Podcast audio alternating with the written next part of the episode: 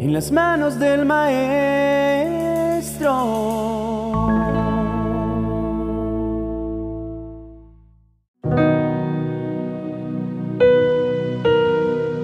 Señor, te damos gracias por este nuevo día que nos regalas.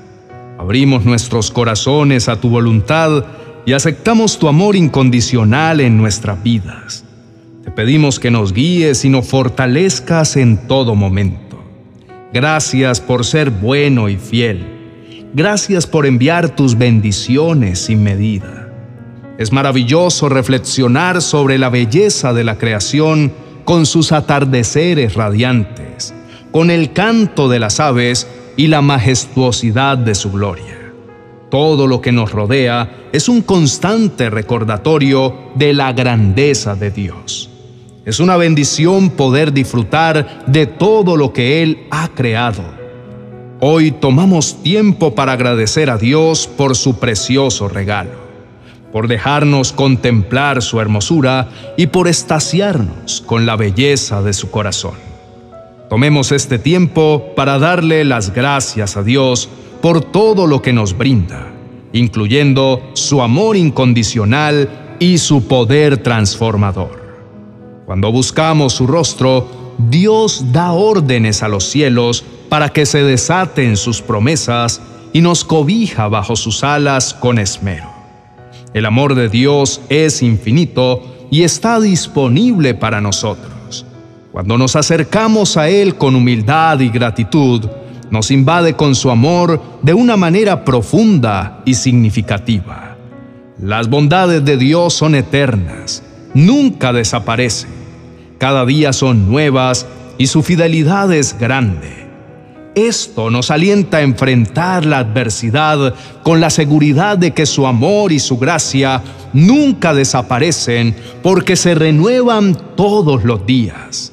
Las bendiciones de Dios son un reflejo de su amor hacia nosotros y son para aquellos que son obedientes a su palabra y lo buscan con diligencia. Cuando Dios decide bendecir a alguien, lo hace sin medida su gracia y su amor son ilimitados y su capacidad de bendecir también lo es. Esto significa que cuando Dios nos bendice, lo hace de una manera que va más allá de nuestra comprensión y nadie puede estorbar lo que Él quiere hacer. Es un premio de su parte que nadie más puede tomar. Nos brinda una seguridad profunda que va más allá de las circunstancias externas. Todo está pagado en la cruz.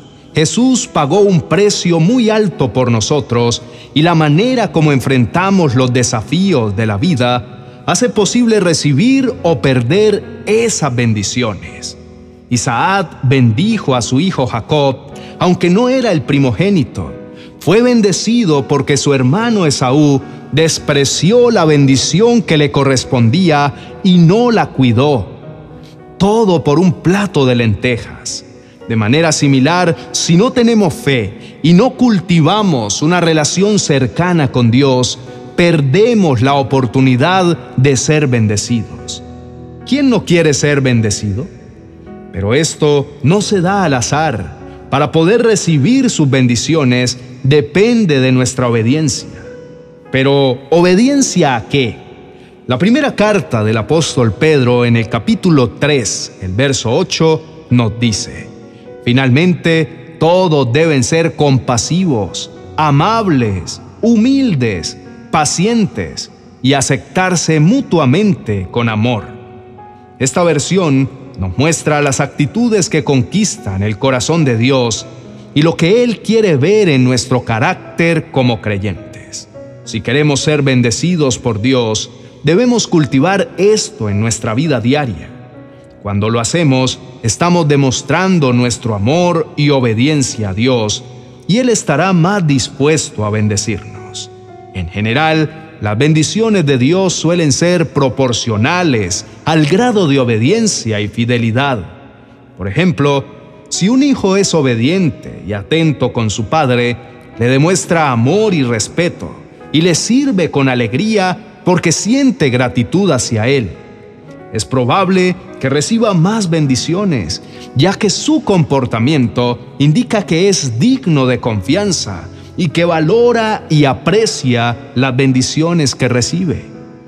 Por otro lado, si un hijo solo hace lo que le corresponde, pero no se muestra afectivo ni atento con su padre, es probable que reciba menos bendiciones. Esto se debe a que su actitud hacia su padre puede ser interpretada como falta de gratitud y aprecio.